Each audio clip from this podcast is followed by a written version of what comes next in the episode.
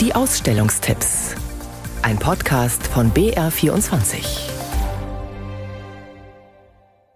Einmal tief Luft geholt, die Lippen gespitzt und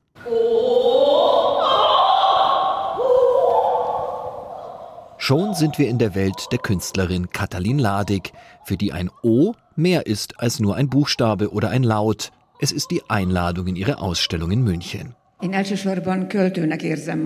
Ich bin in erster Linie eine Poetin, sagt Ladig. Ich versuche Poesie auszuweiten in den Raum hinein mit Klang und Tönen. Genau das zeigt ihre Performance auf der Treppe, die hinauf in die Ausstellung im Haus der Kunst führt. Fügt man dem O ein Puss hinzu, dann ist man beim Opus, beim Werk von Katalin Ladig angekommen. Hier raschelt und zischt, züngelt und jauchzt es aus jeder Ecke.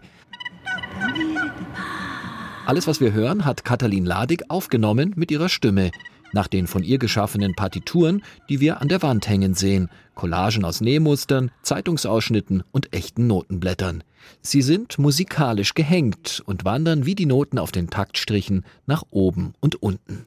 Die Poesie von Katalin Ladig hat äh, viele Facetten und ähm, es ist nicht nur das geschriebene Wort, sondern eben auch Klang, auch äh, ihre Präsenz ähm, und wir finden es auch in den Farben von ihren Partituren zum Beispiel. Also die Poesie wird wirklich sehr stark erweitert in Katalin Ladigs Arbeit. Erklärt Kuratorin Sarah Johanna Teurer.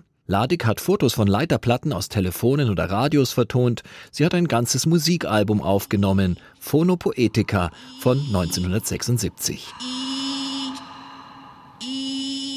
Zum Glück verzichtet die Ausstellung auf Kopfhörer und lässt die Klanglandschaften Ladigs frei im Raum herumwandern.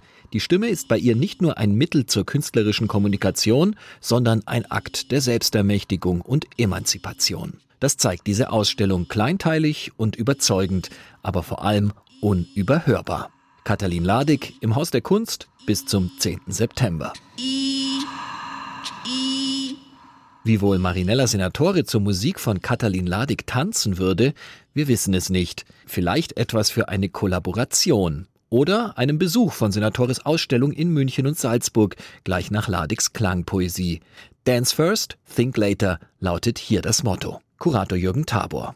Tanz mal zuerst, denke dann. Also sozusagen mal zuerst die Hemmschwellen abzubauen, sich einzulassen, auch die Bühne, die es eben gibt, zu nutzen, auch als Besucherin oder Besucher.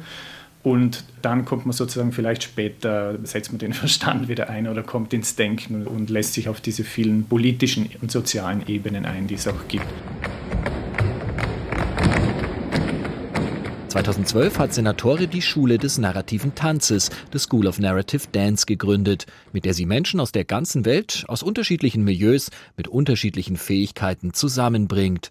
Sie lässt sie tanzen, singen, jonglieren, schauspielern und, und, und. Auch im Museum.